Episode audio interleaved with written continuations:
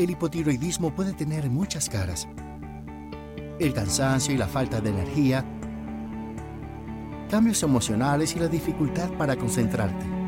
Tu piel luce diferente y estás perdiendo cabello o aumentas de peso sin razón alguna.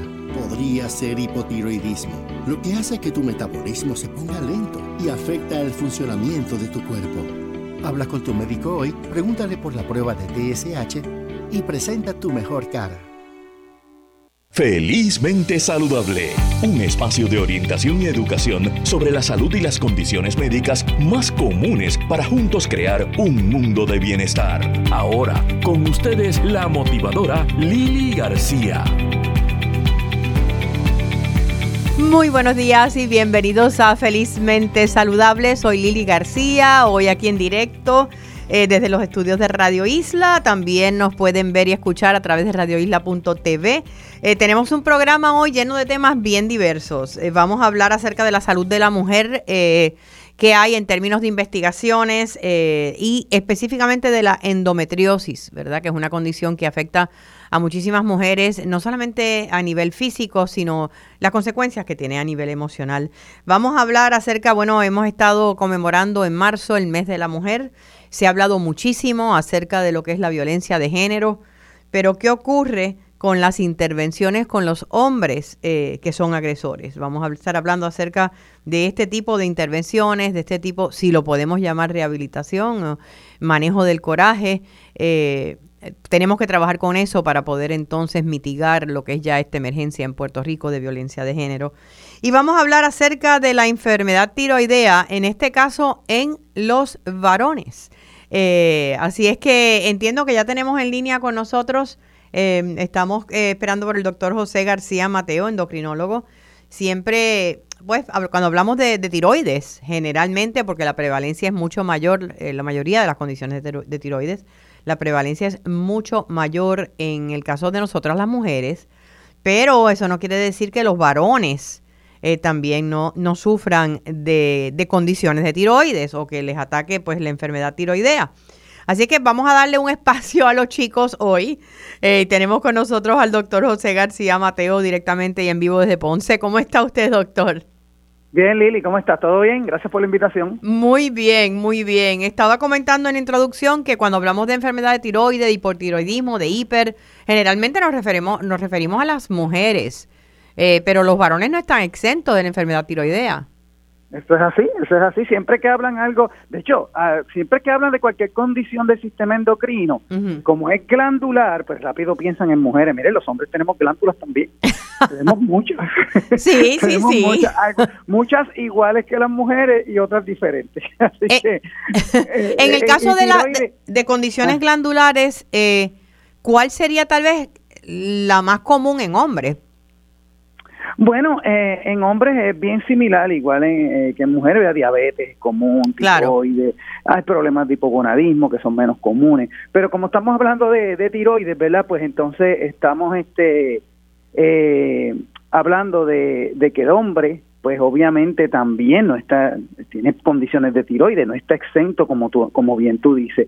Este, el hombre eh, tiene en, las condiciones de tiroides en general, si estamos hablando de Estados Unidos, aproximadamente un 13%, o sea que es bastante. Y si estamos hablando en, en comparación con la mujer, eh, de cada siete mujeres, un hombre tiene problemas de tiroides. O sea, la razón es de 7 a 1.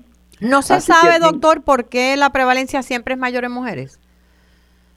Eh, mira, en realidad te voy a decir que, que lo que se dice es que la mujer muchas veces busca ayuda de, de, del médico más temprano que el hombre, eh, mucho más temprano. Y también, por ejemplo, las condiciones endocrinas, por ejemplo, condiciones de tiroides, como el hipotiroidismo, el hipertiroidismo, muchas veces afectan las menstruaciones los problemas eh, causa problemas menstruales. o sea que están ligados, están ligados unos y otros. Ajá, y el hombre como no tiene menstruación, pues muchas veces busca tras que el hombre busca usualmente el, ayuda más, más tarde, aunque eso ha cambiado en los últimos años, gracias a Dios.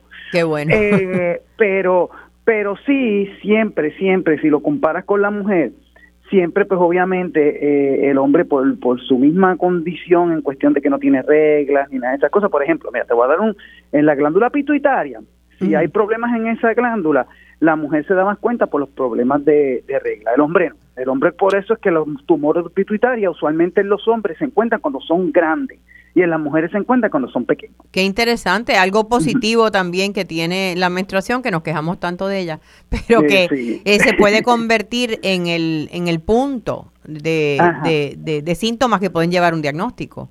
Eso es así, eso es así, eso, eso, eso es muy cierto. Este, en condiciones de tiroides, como te dije, mucho más común en mujeres, nosotros no estamos exentos, eh, los síntomas son bien similares, eh, eh, si estamos hablando de lo más común que es hipotiroidismo, pues sabemos que el hombre pues va a tener más debilidad, se, se siente más cansado, pierde seca, se le puede partir un poco el pelo, problemas de líbido, problemas de disfunción eréctil, eh, se, las uñas se le pueden partir con facilidad, la, la concentración, o sea que, que son bien similares este, los síntomas que, que en la mujer.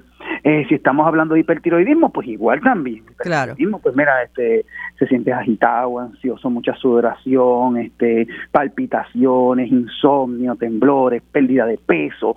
Eh, cuando es obviamente sin, sin buscar la pérdida de peso, tiene la pérdida de peso de momento sin, sin saber y con, con eso el, paciente hipertiroideo le da más hambre siguiendo disminuyendo de peso. Y también los nódulos de tiroides, que en los hombres hay que evaluarlo con más con más énfasis, ¿verdad? Porque comparado con las mujeres, por ser hombre, el sexo masculino aumenta el riesgo de malignidad, el riesgo de, de, de, cáncer, ¿verdad? Eh, no, es, no es que los nódulos en tiroides en el hombre también, el riesgo de cáncer es bien bajo, menos de 10% también. Pero si lo comparas con la mujer, por el mero hecho de ser de sexo eh, masculino, pues tienen más riesgo de, de malignidad. ¿Tiene que ver con la relación con la testosterona? Eh, no, no, no, tiene que ver con la relación con la testosterona, es más por estadística. Pero sí, o sea, los síntomas son similares eh, y cuando estamos hablando eh, de... Por eso es que es bien importante que, que, eh, que estén pendientes, ¿verdad? A que, a que si hay estos cambios a nivel fisiológico, a nivel físico, a nivel eh, tal vez en el área, de, la edad más o menos es similar, eh, es después de los 40, 50 años, donde se puede ver. Sí, sí, la edad es, similar. Después de los 40, 50 años, sí, la edad es el rango de edad después de la, o sea, para desarrollar problemas de tiroides en el hombre es igual que en la mujer. Sí, es bien similar en esa estadística. Y en términos de tratamiento, doctor, eh, es igual, más o menos. Perdón, en términos de tratamiento. de tratamiento, sí. Sí, el término de tratamiento es lo mismo, sí. El término de tratamiento, sea hipotiroidismo, sea hipertiroidismo, sea nódulos de, de, tiroides, la evaluación y tratamiento es lo mismo. Así que tenemos que, tenemos que tomar en cuenta, ¿verdad? Todos los sintomatologías, la clínica del paciente, las evaluaciones que hacemos, eh, para entonces tomar un tratamiento certero y temprano. Igual que los métodos de diagnóstico, Lili, es lo mismo también. O sea, la la hormona TSH es la, es la prueba inicial y la más sensitiva para detectar problemas de tiroides en función de tiroides más temprano, la hormona estimuladora de tiroides. Así que y eso es una prueba, eso es una prueba de sangre, o sea, que es una prueba de sangre, sí, es una prueba de sangre que no es una prueba que se hace de rutina. O sea, muchas veces este, llegan pacientes a mi oficina y me dicen, doctor, pero no va a hacer la prueba de tiroides. No, hombre, y yo digo, bueno, pues que déjame chequearte, déjame ver si, hay, si tienes una clínica sugestiva. Y, y, prácticamente, eh, pues dependiendo de si el paciente tiene una clínica que sugiera que haya que hacer una prueba para detectar eso más temprano. Eh, como me mencionó que hay más probabilidad, o no sé si fue entendí bien, en términos de malignidad en el hombre cuando hay nódulos de tiroides, aunque sigue siendo baja, ¿verdad? Eh, sigue siendo bien bajo, pero es comparado con mujeres. Comparados con mujeres. ¿Hay también más remoción de tiroides en estos casos de varones que mujeres? Eh, bueno, en, en, el sentido del tratamiento en de nódulos de tiroides, si hay más malignidad, pues obviamente el tratamiento puede aumentar más en, en términos de cirugía, ¿verdad? Sí. Pero con todo y con eso, como es tan bajo en las estadísticas, eso prácticamente, esa estadística no existe mucho. O sea, en realidad, en cuestión de determinar si los hombres necesitan más cirugía que las mujeres, porque acuérdate que ahora eso ha cambiado. Eh, si nosotros tenemos un nódulo de tiroides y es sospechoso o maligno, existe la posibilidad, dependiendo de los riesgos de de recurrencia o la edad del paciente o, los, o las características de ese nódulo, si ha desarrollado metástasis en el momento de la presentación. Todas estas cositas que nos dicen cuál es el riesgo de mortalidad y el riesgo de recurrencia, que es lo más importante, el riesgo de que recurra un cáncer de tiroides. Eso nos va a decir a nosotros si qué tipo de cirugía y si hay que hacer cirugía, porque ahora mismo hay una data que viene desde Japón, desde hace unos años atrás, y ya desde el 2015 en las guías terapéuticas, y de hecho esas guías de cáncer de tiroides se van a revisar este año estamos esperando ansioso ese documento. Este, eh, en, hay nódulos que son cancerosos que se pueden hasta seguir sin cirugía. O sea, son pequeños, no demuestran crecimiento, se pueden dar seguimiento, igual que pasa con algunos nódulos de próstata, que se pueden seguir eh, con, sin cirugía, así está pasando con tiroides. Lo bien importante cuando uno habla de medicamentos para perdóname, de medicamentos no para, cuando uno habla de, manejo de malignidad, es que sea un tratamiento individualizado. Yo siempre le digo a mis pacientes y a mis colegas médicos primarios, los tratamientos ahora no son recetas de cocina. por mucho tiempo se, se habían unos protocolos y tratamientos que era lo mismo para todo el mundo. Lo que se hace en la medicina ahora, tanto en cuestiones de malignidad y en cuestiones de tratamiento de condiciones crónicas mayormente que tú tienes que seguirla a través del tiempo porque son condiciones que no se curan, pues tenemos que tenemos que individualizar. No es lo mismo el tratamiento, el approach que yo le voy a hacer a fulano como el que le voy a hacer a, a Mengano, ¿verdad? Claro. y viceversa. O sea, que es bien, y nosotros y nosotros en Puerto Rico tendemos a comparar, eh, digo, nos hasta nos intercambiamos medicamentos y, usted lo sabe como médico. Ah, no, no, aquí, eh, aquí eso todo el mundo peca de eso, o sea, aquí viene alguien, y, ah, pero si es que a, a, mi papá o a mi hermano le dieron tal cosa, ¿por qué usted no me da eso a mí? Eso pasa mucho en diabetes. pero si, si mi papá le dieron ese medicamento que se pone una vez en semana, ¿por qué yo no? Porque tu diabetes es diferente porque tú eres otra persona, porque tú tienes otras características o tienes contraindicaciones. Igual pasa en todas las condiciones. Y, eh, y también pasa con el hombre y la mujer, o sea, a veces viene el hombre y viceversa, o la mujer me dice, pero si es que a él le dieron ese, a mi esposo le dieron ese tratamiento para, para tiroides, ¿por qué a mí? ¿Por qué usted me empezó pastillas de tiroides a mí, a mi esposo no? Ah, no porque, porque es diferente la condición o hay unos parámetros. Si este señora tiene, por ejemplo, yo tengo un, un paciente, un hombre, vamos, estamos hablando de hombre, que tiene 75 años. ¿okay? Todavía se considera, está mayorcito, pero se considera, hay gente de 75 años que se ven... Están como cocos, sí. se, ven, se ven mejor que muchos de 50 por ahí. Así que, eh, y es un paciente que tiene un TSH en 5, en, en, casi 6, 5.5. Eso para ese señor, ese tiro, ese, esa prueba de TSH es normal, es normal. Es normal. Por, por, la edad. Si yo tengo, ah, si yo tengo un por la edad, porque a medida de que pasa el tiempo, todas tus funciones, incluyendo sus funciones endocrinas, como es la glándula tiroides, va bajando. va bajando. Y no es lo mismo tratar a este muchacho que tiene 30, 25 años, que está todavía dedicando por ahí con mucha energía, que tratar al mismo señor que tiene 75, que a lo mejor tiene muchísima energía, pero su condición de su función de tiroides debe ir a par con la edad. Por ejemplo, si yo cojo a ese señor y tiene un TSH de 5 y yo le doy levotiroxina y este señor le damos levotiroxina y el paciente viene y me dice, ah, pues doctor, yo le quiero levotiroxina porque ese TSH dice ahí en el, en el laboratorio que está alto. Y muchas veces en, los pacientes empiezan a leer el laboratorio y, y, cometen errores. No, mira, eso está alto, la estrellita está para acá. Y no, mira, esto es algo que es eh, individualizado. Lo que te pone en el laboratorio es algo para todo el mundo. Claro. O sea que no necesariamente hay que medicar a una persona de 75 años que tenga un TSH de 5. Claro, porque puede ser peligroso, porque esos pacientes, si tú le das tiroides de mal, le puede dar una arritmia cardíaca. o le puede dar más osteo, o puede tener más riesgo de osteoporosis, mayormente si tiene esa densidad ósea eh, baja, porque la osteoporosis es otra condición que cuando tú hablas de ella dices que es mujer, y no, los hombres le da osteoporosis también.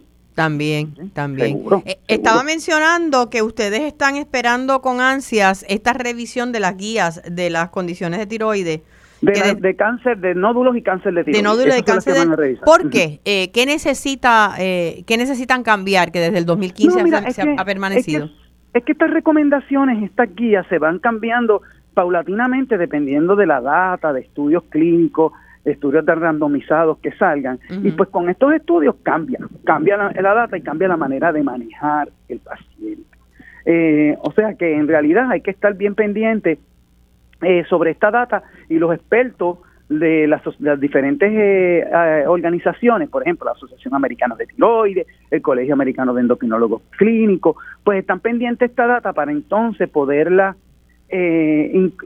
recopilar, revisarla y entonces crear nuevas nuevas recomendaciones. Esto, porque esto evoluciona verdad de hecho a mí me gusta mucho ahora las guías terapéuticas que son que están evolucionando online todo el tiempo. Si tú tomas por ejemplo las de diabetes si te sale un estudio como son diabetes cambia tanto si te sale un estudio que un medicamento mejora las condiciones cardiovasculares y es un medicamento para diabetes en las guías terapéuticas tiran como un, un review y dice, mira, hay que cambiar esta parte de la, de la guía porque salió este estudio. o sea, que se mantienen actualizadas constantemente. Constantemente. Y eso es lo que estamos tratando de hacer con todas las recomendaciones. De hecho, las de nódulos y cáncer de tiroides, la data no ha sido tan no, no ha aumentado, ha salido más data, pero no ha sido lo suficiente para cambiar la guía. Okay. Okay. Ahora, ya desde el 2015, ya llevamos seis años, ya hay suficiente data para que estos expertos se sienten y cambien la guía, no son solo del manejo, sino la evaluación, sino la detección temprana, sino también los cambios en, en, manejo eh, dependiendo del sexo, eh, si vamos a manejar más agresivo o menos agresivo, todas estas cosas que han cambiado, las herramientas, ahora van a salir sonogramas con eh, inteligencia artificial. O sea, que, que, te van a decir las características del nódulo rapidito con el mero hecho de poner el probe. O sea, que... Estamos en constante evolución, eh, la medicina, los cambios bien positivos. Sí, bien positivo y la tecnología ha ayudado mucho a estos cambios. La tecnología ha ayudado, o sea, obviamente yo siempre digo como médico, ¿verdad? Medio conservador, que, que, la tecnología nunca te cambia la evaluación clínica y física de un paciente. Eso tiene que ser el backbone y es lo que yo le digo a mis estudiantes y a, mi, y a mis fellows, que la, la, la clínica del paciente, la evaluación física y el historial es lo mejor. Ahora, estas cositas nuevas, ¿verdad? En, cuestión de, de, tecnología nos ayudan muchísimo ayudan a ser más certeros en el diagnóstico y bueno, unas terapias, ¿verdad? Más, más adelantadas, pero bien importante que no debemos olvidarnos de hablar con el paciente, sentarnos con él, tocarlo, y si es cuestión de tiroides, ascultarlo, evaluarle la presión, tocarle ese cuello, sea, todas estas cositas que nos pueden ayudar. El otro día, ya redondeando, porque estaba mencionando de que, de que estaba cambiando las tendencias de que los hombres están llegando tal vez más temprano ahora al consultorio médico. No sé si es que hay tanta información, agraciadamente, sobre medicina y salud en los medios, eh, pero estaba entrevistando a un médico el otro día y me pareció tan gracioso eh, cuando le pregunté quién, cómo sería su paciente ideal y me dijo que, que venga con la información de su de su historial, que traiga las pruebas, que, que conozca lo que, lo que toma en términos de medicamentos. Eh, en los varones a veces la mujer es la que lleva todo el récord. Sí, mira, eso pasa mucho. Este, y te voy a decir una cosa, mayormente en el paciente más mayorcito. ¿Ok? hoy por hoy, la mujer también, eh, hoy por hoy, hace, y hace tiempito, diría yo, la mujer trabaja, está ocupada, es tan profesional como el hombre. De hecho, ahora mismo la mayoría de los estudiantes de medicina que van a mi oficina son mujeres. ¿Ok? Hay más mujeres estudiando medicina que hombres. y, y, y no, el hombre tiene que hacerse sus cosas también. Ok, yo, yo en mi caso a veces frego también y cocino. más vale, más vale. Más seguro, o sea, que, que en realidad hay que hacer, o sea, el hombre tiene responsabilidad porque la mujer tiene responsabilidad y no puede estar pendiente, además de estar pendiente a los hijos, a la casa, a su trabajo, va a estar pendiente también a lo que se, a lo que se toma el hombre. No, no, el hombre tiene que también, ahora mismo, en esta época, está, y de hecho desde hace unos años, el hombre se está dedicando más y se está cuidando porque necesita cuidarse él solo, porque ya no depende de que la mujer le chequee los laboratorios, los medicamentos, se los dé, no, responsabilidad de tomarte no, no recostarse de, de, su compañera, de su hija, de su hermana, si pueden hacerlo, lleven eh, esos datos. Hay, señores que vienen y, me, y, yo les pregunto y se quedan en el limbo. Y yo, mire, busque allá a su, a su esposa en la sala de espera para que me explique. Pero eso ahora mismo, Lili, eso es la minoría. Ok, qué bueno. Gracias a Dios. Qué bueno saberlo. Doctor García Mateo, muchísimas gracias. ¿Dónde podemos encontrarlo? Bueno, este, yo tengo mis oficinas en, en Ponce y en Guayama. teléfono es 787-284-5299. Y 787-864-0505. Eh, y pues soy un endocrinólogo clínico y lipidólogo clínico también, que evaluamos este, todo tipo de, de, condición metabólica y de lipidología. Eh, y si quiere más información eh, completa sobre esto que hablamos aquí, este que fue muy bueno, te lo agradezco, este eh, puede entrar a la página cibernética de nosotros en la Sociedad Puertorriqueña de Endocrinología y Diabetología, la cual yo soy el pasado presidente y soy el presidente electo también. ah, o sea que vuelve, usted vuelve. Sí, después de la doctora Leticia Hernández, pues vuelvo yo. Así que allí está spedpr.com, spedpr.com, y ahí usted puede conseguir diferente información sobre condiciones de tiroides y otras condiciones endocrinas para pacientes, para médicos también, pero para pacientes, mucha información para que, conozca de sus condiciones y, y si tiene que buscar ayuda temprana, ahí también tiene una lista de, los diferentes endocrinólogos que tenemos en el país, con la data de, lo, de la dirección, hasta un mapa tiene usted para dónde. Qué maravilloso, no, definitivamente SPED es eh, una organización con tanta información y tanto apoyo, tanto a los pacientes como a los médicos. SPEDPR.com. Muchísimas gracias al doctor García Mateo. Muchas gracias, Lili. Cuídate. Gracias. Estaba comentando al principio del programa acerca de cómo este mes, pues venimos conmemorando todo el mes el Día de la Mujer, la Semana de la Mujer, el mes de la mujer, eh, desde la perspectiva social, desde la perspectiva de, género, desde la perspectiva de salud inclusive. Y, hemos hecho varias entrevistas eh, acerca de lo que es la violencia de género. Sabemos que estamos en estos momentos en un momento de emergencia, declaración de emergencia en el país por la cantidad de casos de los feminicidios que hay pero se habla muy poco acerca de las intervenciones con los hombres. Y para eso tenemos hoy eh, al fundador de Tipos, me encanta el nombre y quiero que nos abunde un poquito sobre eso, también profesor de la Universidad de Puerto Rico, especialista en intervenciones con hombres y trabajo en masculinidades. Eh, también tiene un programa sobre violencia en Loíza, en el Taller Salud, con Taller Salud. Eh, le damos la bienvenida a Felizmente Saludable a Heriberto Ramírez Ayala. Profesor, muy buenos días y gracias por estar con nosotros. Buenos días, Lili García, a todo el público que nos está escuchando. Eh, eh ¿Estás de acuerdo con lo que mencioné de la necesidad que hablemos acerca del varón dentro de esta situación? Sí, sí, definitivo, porque hay este una mirada donde todas las mujeres, ¿verdad? Y personas identificadas como féminas se han encargado de luchar por los derechos de equidad.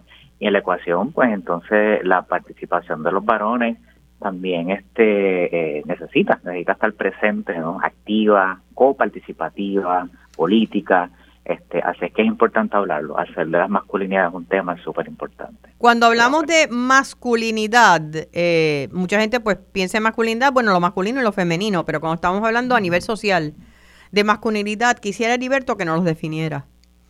Mira, es bien interesante, Lili, porque este, al igual que el trabajo que hemos aprendido tanto de, del feminismo, que nos ha enseñado, ¿verdad? Eh, el género como una construcción social, también podemos estudiar el hombre la masculinidad como una construcción social, cómo se construye a través de la crianza, a través de los medios de comunicación, ¿verdad? Todo este proceso educativo y entonces este, podemos distinguir cómo hay una masculinidad que es la tradicional, ¿verdad? Que mucha gente le llama el macharrán o esta figura que es la que siempre domina. Sí, el machismo en general. Exacto, exacto. Y entonces, como algunas varones, ¿verdad? Están más adscritos como esa forma de ser y estar así violenta y yo mando, tengo la razón, o sea, que tengo el sueldo, pero que hay estudiosos también que han identificado que hay otras masculinidades, las que son cómplices, las que son este, subordinadas, ¿verdad? Porque no tienen el mismo poder económico o somos hombres negros, este, y también están las que son alternativas contestatarias, que dicen, verano, yo voy a trabajar, pero me voy a quedar este año de sabática con mi hijo porque también yo quiero crear apego. Pues mira, yo voy a ir a esta marcha porque yo también estoy de acuerdo por los derechos, pero no voy a estar protagonizando, voy a estar eh, apoyando el espacio, voy a, buscar, a, ocupar mi espacio.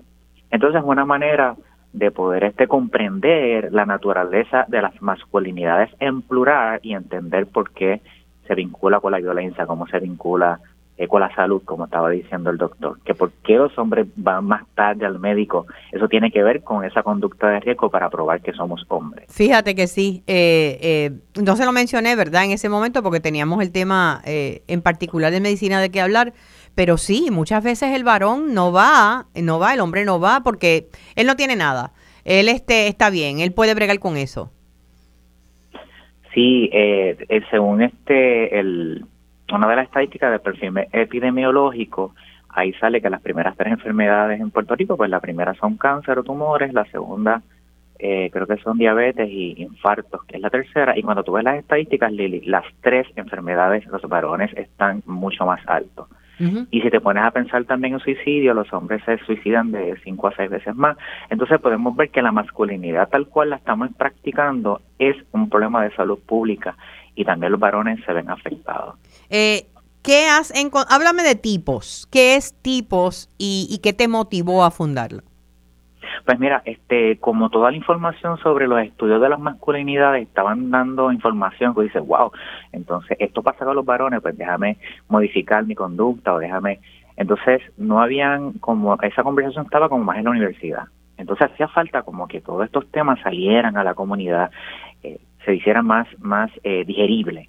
Entonces tipos es como hace como esta transición, ¿verdad? Lleva la información mucho más digerible a las comunidades, la simplifica para ver cuánto nos afecta y sobre todo cómo nosotros podemos una trazar una ruta de transformación, cuestionando todas estas cosas que nos enseñaron, dando las gracias porque nos las enseñaron, ¿verdad?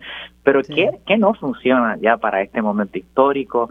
¿Qué cosas este, nos, nos, nos hacen ser violentos por estar probando constantemente que, soy más macho que tú, y esto también hablo de la violencia entre varones. Así es que tipos eh, es educativo, trabaja también con la parte artística, ¿verdad? Porque hay unos procesos que si uno los trabaja a través del teatro, a través del sentir, entonces no se queda en la cabeza, sino que entonces uno lo baja y lo practica en su vida cotidiana. Así es que es un espacio de transformación a través del arte, a través de la educación y a través de ese acompañamiento. Eh, yo, yo no sé si la palabra rehabilitación es la correcta, ¿verdad? Yo creo en la rehabilitación, yo creo que todo el mundo se le debe dar la oportunidad de, crecer emocionalmente y convertirse en un mejor ser humano, ¿verdad? Y reconocer cuáles son sus faltas. Eh, eh, en este caso, estamos hablando de personas que tal vez ya son acusadas de violencia doméstica, de hombres que eh, hay, hay algún tipo de, no sé, de grupos que, que los obligan a ir o eso no existe. Pues mira, en Puerto Rico yo no conozco mucho sobre los programas este de desvío, lo que le llaman, o las escuelitas que le llaman, ¿verdad? Este, cuando hay procesos este, ¿verdad? delictivos o, están cumpliendo una condena o, o se con un grillete. No conozco en profundidad, yo sé que hay un grupo que trabaja, que es el colectivo de ideologías de género, este y llevan unos cuantos años, pero cuando vemos las estadísticas sabemos que no es suficiente, ¿verdad?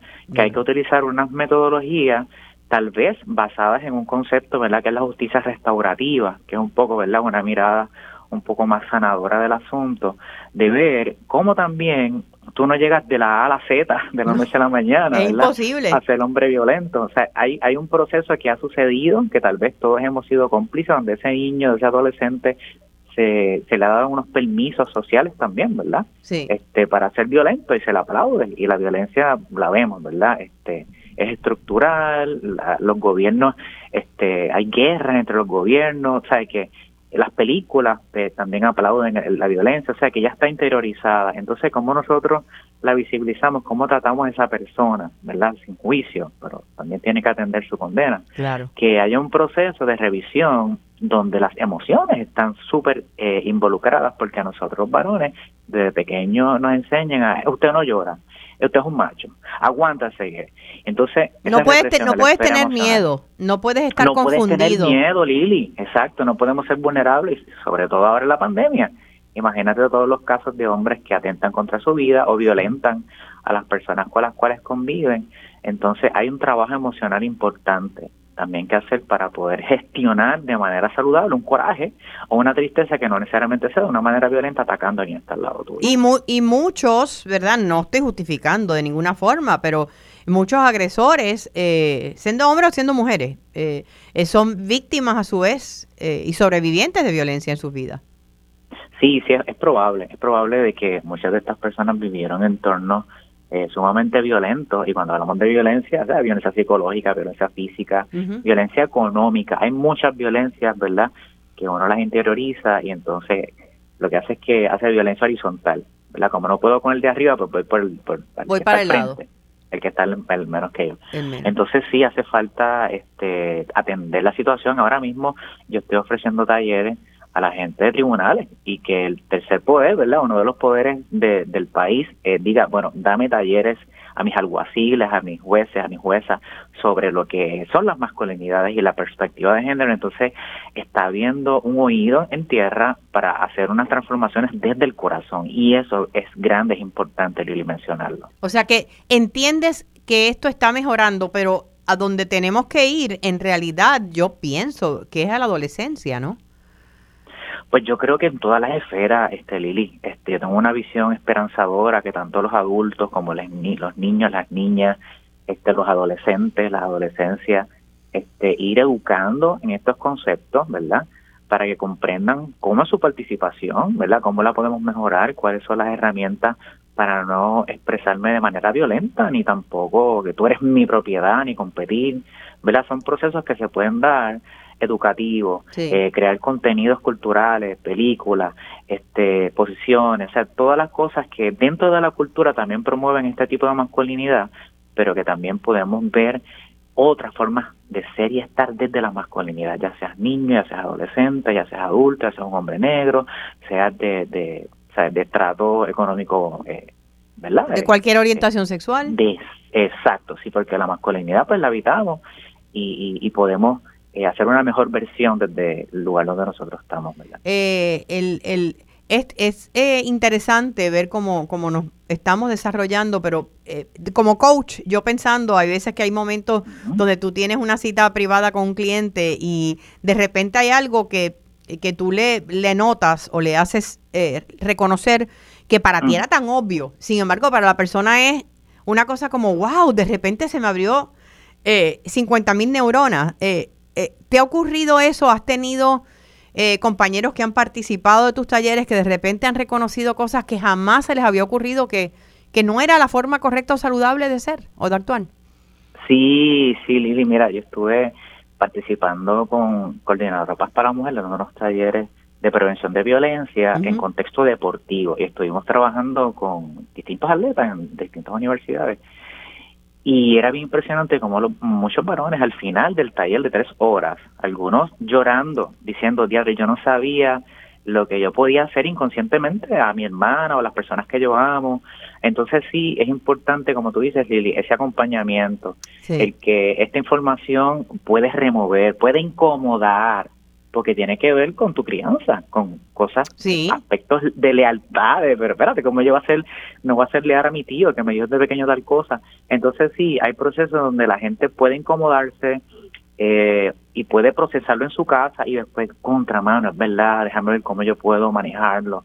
Este, sí, totalmente de acuerdo y es una experiencia transformadora donde la persona eh, se vulnerabiliza y estar ahí a acompañar es importante porque estos procesos no se pueden hacer solo, Lili. No, y el, trabajo que tú haces es espectacular. Y pienso que también ese acompañamiento que tú mencionas y ese apoyo y esa empatía de que, ok, pues los patrones que yo aprendí de mi padre, de mi abuelo, de mis tíos, eh, están erróneos. están er sí, están errados. claro, pero no necesariamente quiere decir que no yo no puedo amarlos a ellos, ¿verdad? Los seres somos seres imperfectos, tenemos eh, cosas bien positivas y cosas que arrastramos que no lo son tanto. Sí, exacto. Yo creo que esa es la primera parte, como reconocerlo, que lo que tú me traiste a mi vida fue parte de lo que tú aprendiste, ¿verdad? Y eso funcionaba en un momento dado y ahora, si yo quiero tener una vida plena con mi pareja, sea hombre, sea mujer, o tenga hijos o no, pues entonces hay que repensarla, ¿verdad? Y eso también representa un duelo, qué cosas debo soltar. Y, soltar un privilegio no es fácil, tú sabes.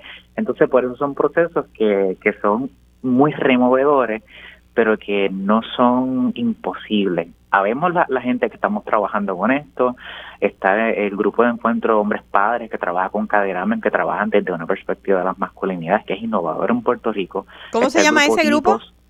Encuentro de Hombres Padres, ellos trabajan con Caderamen, lo que se llama Separe, que trabajan con todo lo que es el parto humanizado eh, y Dula pues también incluyan a los papás. Qué bueno. En vez de excluirnos, como hacen algunas leyes que le dan solamente dos semanas para estar en la casa, pues no. Es como que la misma ley hay que cambiarla, porque no se le puede delegar toda la responsabilidad a las mujeres, a las abuelas, a las tías. Entonces, desde el Estado también hay que revisar algunas leyes que no están permitiendo que haya esa participación plena de esa paternidad en el hogar. Pero qué bueno, Heriberto, porque me das esperanza. Eh, ah, tú eh, también, Lili. Eh, claro que sí, ambos, ambos. En que este, esto está mejorando, por lo menos hay pasos que se están dando. claro, cada ser humano tiene que reconocer que necesita esta ayuda y buscarla y dónde podemos conseguirte organizaciones que nos estén escuchando, grupos, municipios que quieran charlas. Mira, pues este me pueden conseguir a través de eriberto.educa arroba gmail.com, eriberto.educa arroba gmail.com. También tenemos en Facebook, tenemos una serie, una revista digital que se llama Dímelo Pa, que tiene información con personas de Puerto Rico e internacional. Dímelo qué. sobre, se llama, eh, la, la revista Dímelo Pa, pero en Facebook estamos como Espacio Tipos. Espacio Tipos, ok. Y en Instagram estamos como tipos.pr. Okay. Este, y claro, y colaboró muchísimo con el Salud. Yo creo que eh, son las personas que están a la vanguardia sobre lo que es violencia comunitaria, que es la violencia que se ejerce de hombre hacia hombre, y son los que tienen un modelo el cual me honro en formar parte de ofrecer soluciones al país. claro que sí. Gracias al profesor Heriberto Ramírez Ayala por eh, tu gestión, por tu sensibilidad y por tu interés en transformar este país un hombre a la vez. Así es que muchísimas gracias. Un placer, Lili, a todo el público. Saludos. Amigos de Felizmente Saludable, vamos a una pausa y regresamos en breve. Vamos a hablar un poco sobre la endometriosis y la salud de la mujer. Ya volvemos. Eso a Felizmente Saludable con Lili. Eh, quería compartir con ustedes esta información. Eh, me imagino que muchos han escuchado del Tai Chi. Eh, no sé si lo han practicado, pero es extraordinario. Es un sistema bien sencillo de ejercicios con miles de años eh, y que se ha comprobado a través de estudios eh, en las más prestigiosas universidades a través de todo el mundo. La transformación poderosa eh, que ocurre cuando la gente toma tai chi en el área de la salud física y emocional. Para que tengan una idea, estamos hablando de mejorar el balance, o sea que hay un 43% de las personas que practican tai chi tienen menos probabilidades de caerse. esto es en adultos mayores, pero en todo ser humano eh, en algún momento puede desarrollar problemas de balance. Estamos hablando de hacerlo de una a tres veces a la semana y eh, aún si se caen, el riesgo de, que esa caída pues eh, sea peligrosa los resultados, ¿verdad? es, es mucho menor. en área de dolor, ¿qué les cuento? dolores de la espalda, el cuello, artritis, dolores por fibromialgia, eh, porque tiene que ver mucho la fibromialgia con la parte emocional y el tai chi pues crea un bienestar general, es una mente mucho más clara, ayuda a reducir eh, eh, la baja esta cognoscitiva que viene con la edad o que se relaciona a la edad, inclusive incluida la demencia. mejor condiciones condición cardíaca, reduce las oportunidades o las probabilidades de desarrollar Em, enfermedades del corazón, mejora el estado de ánimo. En 80 y 82% de los estudios dicen que el tai chi mejora el estado de ánimo y baja los niveles de ansiedad y por supuesto de estrés. Así es que eh, en Puerto Rico hay varios eh, lugares donde se enseña tai chi. Si no conoce de ninguno, busque en YouTube. En YouTube hay muchísimos videos excelentes de tai chi que pueden hacerlo eh, en su casa, ya sea individualmente o hasta en grupo. De Así que de verdad se los recomiendo.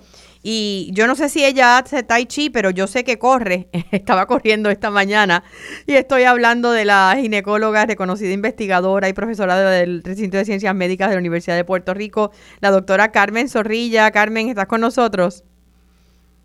Todo el mundo. Hola, buenos días. Saludos. Saludos. ¿Has hecho Tai Chi alguna vez? Pues mira, sí, yo este desarrollé unos talleres de apoderamiento hace unos años para mujeres con VIH y también para mujeres con diagnóstico de cáncer de seno. Y entre las estrategias que utilizamos eh, aprendieron tai chi, aprendieron aromaterapia, hicimos muchísimas cosas, desde baile, de salsa, de todo, pero el tai chi fue maravilloso. Y en aquel momento lo que nosotros pretendíamos era que las mujeres se expusieran a diferentes estrategias. Y, y, y luego hicieron lo que ellas entendían que les convenía o les gustaba o les parecía perfecto para ellas. Y muchas se quedaron eh, con el maestro de Tai Chi siguiendo la, las clases, así que fue algo maravilloso la experiencia.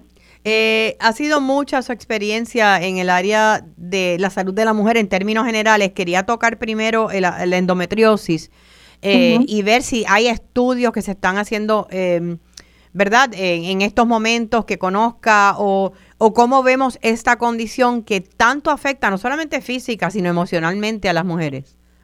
Sí, mira, yo sé que endometriosis es una condición eh, que se conoce, se conoce mucho y se conoce poco, ¿verdad? Ahí siempre todavía estamos aprendiendo y hay nuevos medicamentos que se han desarrollado para atender el asunto no solo de los síntomas, sino de las consecuencias de la endometriosis como infertilidad, los dolores crónicos, etcétera. Así que todo el tiempo se está estudiando la condición.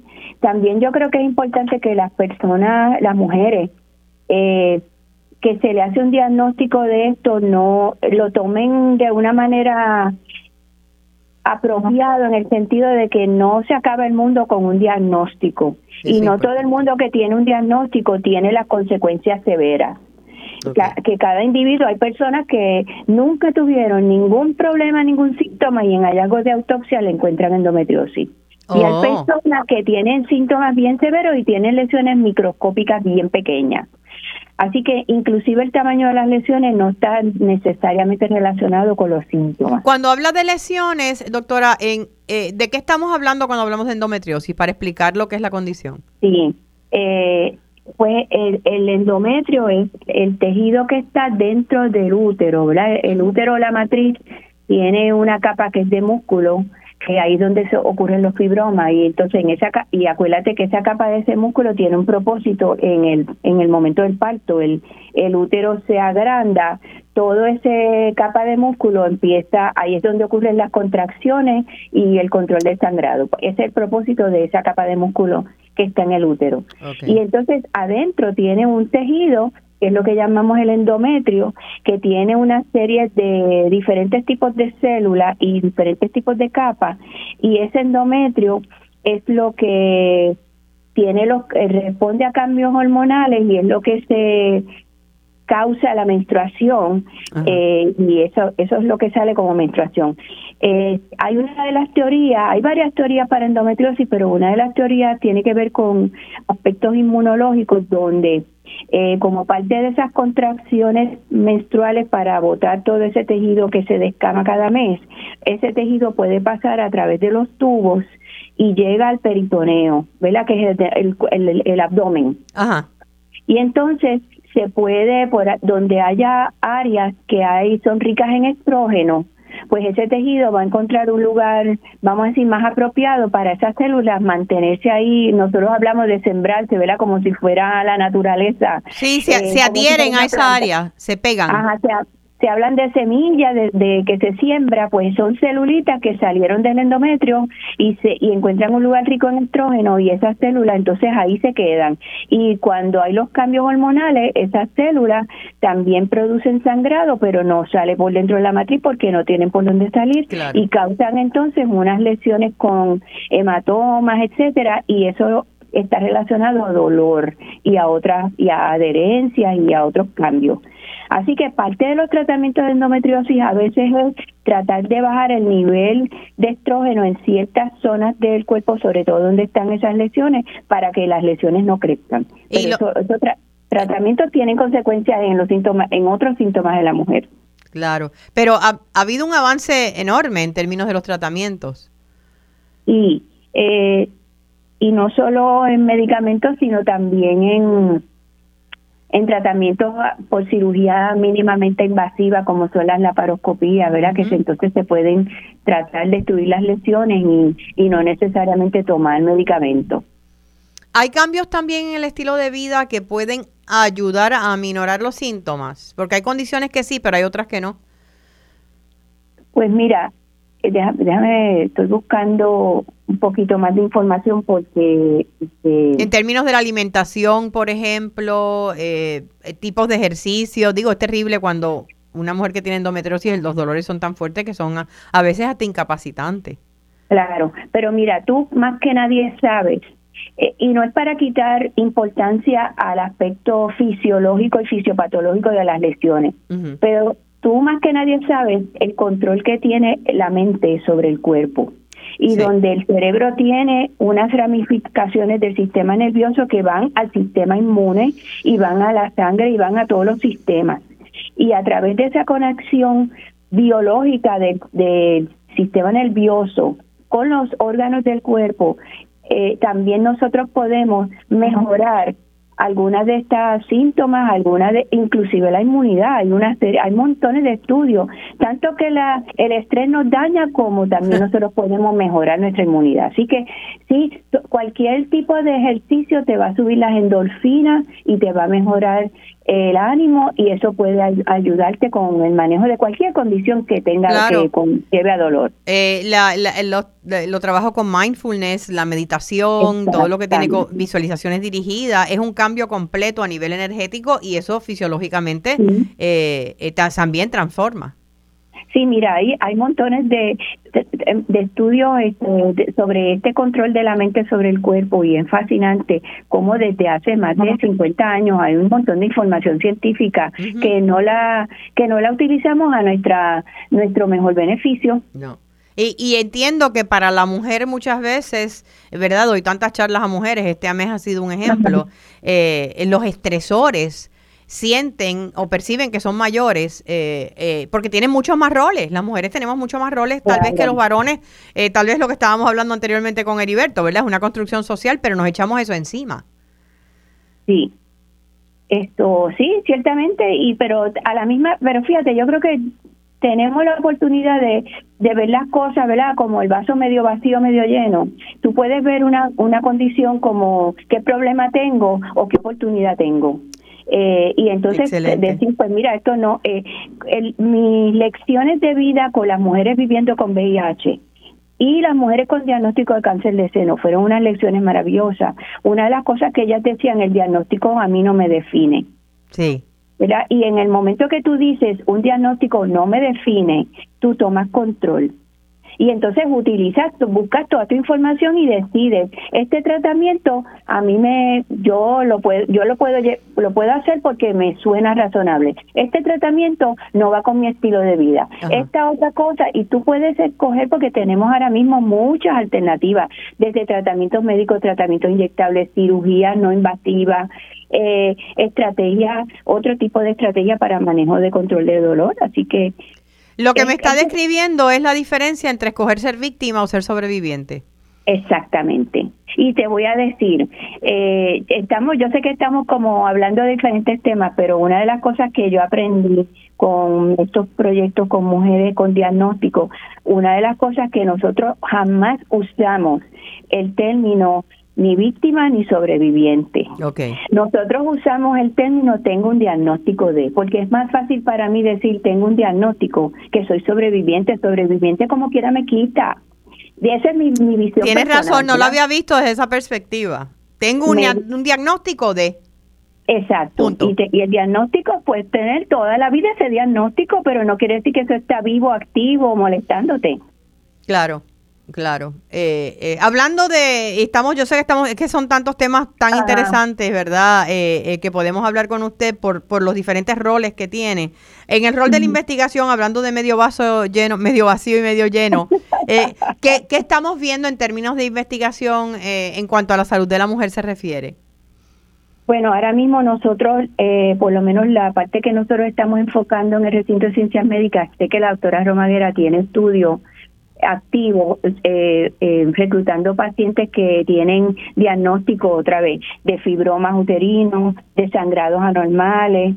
Eh, también hay unos hay unos estudios que están en planificación para personas que tienen diagnóstico o eh, la evidencia de la, del virus de papiloma humano eh, para poder asociar, eh, por ejemplo, lo que llaman el microbioma, ¿verdad? Que es como todas las bacterias buenas y malas que tenemos en nuestro sistema gastrointestinal, en la mucosa, en, el, en la vagina, en el área perianal, en la saliva, pues hay mucha gente estudiando esa esa, ese microbioma, que es como lo decir la, la población de bacterias buenas y malas y hongos buenos y malos que nuestro cuerpo tiene.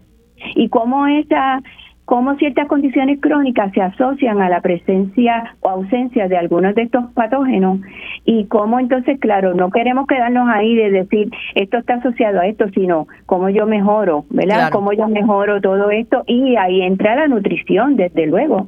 ¿Verdad? Porque lo que donde, está, una buena nutrición nos va a fortalecer toda esa flora intestinal que está asociada a diferentes condiciones crónicas. Esto es una de las cosas que está haciendo la doctora Romaguera, la doctora Filipa Godoy. Yo estoy más en este momento concentrada en estudios que tienen que ver con, eh, tengo, ahí va a haber un estudio de prevención de VIH en mujeres trans con ah. un medicamento que es inyectable, es específico para mujeres trans. Eh, vamos a tener estudios de, de tratamientos preventivos de COVID en personas que tienen inmunidad más afectada, aunque tengan sus vacunas, pues va a haber unos tratamientos eh, inyectables que se, se ponen como una vez al año, vamos a decir, y se evalúa la persona. Eh, así que en el recinto de ciencias médicas hay diferentes diferentes diferentes estudios que se están haciendo, no solo eh, de productos eh, eh, que están pendientes de aprobarse en el mercado, sino también estudios que quieren hacernos ayudar a explicar por qué ciertas condiciones ocurren. me parece excelente. yo sé que esta se, ha sido una semana retante para todos ustedes en el recinto, ¿verdad? Por todas las noticias que han salido a luz. Eh, ¿Cómo ve el futuro del recinto, que es su casa y lo ha sido por años? Sí, en mi casa es la joya de Puerto Rico, es eh, el lugar donde se adiestran la mayoría de los profesionales de la salud, donde hay adiestramientos de profesionales de la salud que son únicos. En ningún otro lugar existe en Puerto Rico ciertos adiestramientos. Para que la gente tenga una idea, el recinto de ciencias médicas tiene seis escuelas profesionales tiene escuela de medicina, de medicina dental, de farmacia, escuela de profesiones de la salud, escuela de salud pública y escuela de enfermería. Esas seis escuelas dan, todas ellas tienen grados doctorales de adiestramiento de diferentes programas. Eh, y, y, todos esos eh, profesionales en desarrollo ¿Dónde están practicando? En el centro médico, ¿verdad? Eh, hay una simbiosis aquí de servicio, adiestramiento eh, e investigación. Y, y, están relacionadas todas esas áreas. Así que el recinto de ciencias médicas es vital para Puerto Rico por muchas razones. Ha habido muchos avances científicos que han salido de allí. Ha habido todos los años hay cientos de profesionales de la salud de diversos campos que salen y muchos se quedan en Puerto Rico, muchos se van, pero muchos se quedan en Puerto Rico dando servicio. El, el, yo creo que hay como un una, una desinformación relativa al recinto de ciencias médicas, porque nuestro, por ejemplo, para darte un ejemplo bien básico, cuando vino la pandemia del COVID, eh, hubo, hubo unos fondos federales para las instituciones educativas y se le dieron millones de dólares a instituciones y esto fue definido por el Departamento de Educación Federal. Eso vino así como con nombre y apellido por el Congreso de Estados Unidos. Que daban X cientos de miles de dólares por cada estudiante subgraduado. Quiere decir que los recintos subgraduados como Río Piedra, todos los otros recintos que tienen Calle y Humacao, Ajá, Macao, todos los recintos, incluyendo Mayagüez, nosotros solamente tenemos un programa subgraduado que es en enfermería. O sea que a ustedes no les tocó prácticamente nada de ahí. Prácticamente nada, prácticamente nada. Y muchos otros recintos pudieron sobrevivir y mejorar y tienen unos fondos federales que estuvieron por par de años, millones de dólares, que el recinto de ciencias médicas no recibió porque nuestros programas son graduados. Ok. O sea que ah, pues, eso tiene que cambiarse. Claro, y la gente dice, mira, pero tantos millones que le llegaron a la universidad, le llegaron a la universidad para unos propósitos. Sí, pero no llegaron al recinto de ciencias médicas. Exactamente. Yo tengo mucha fe y mucha esperanza. Estoy viendo el vaso, el vaso medio lleno. Sí, nosotros, yo creo que yo creo que este recinto no no puede desaparecer. Es que ciertamente eh, los servicios que se dan son tan son esenciales. No hay forma de, que el recinto pueda menoscabar sus sus ofertas académicas ni dejar de existir.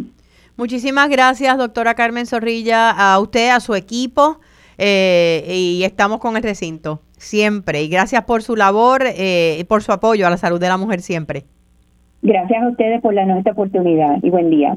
Buenos días. Gente, se nos ha terminado el tiempo. Gracias nuevamente por acompañarme. Será hasta el sábado próximo a las 10 de la mañana. Recuerden, la felicidad es una decisión personal. Que tengan una semana felizmente saludable. Buenos días.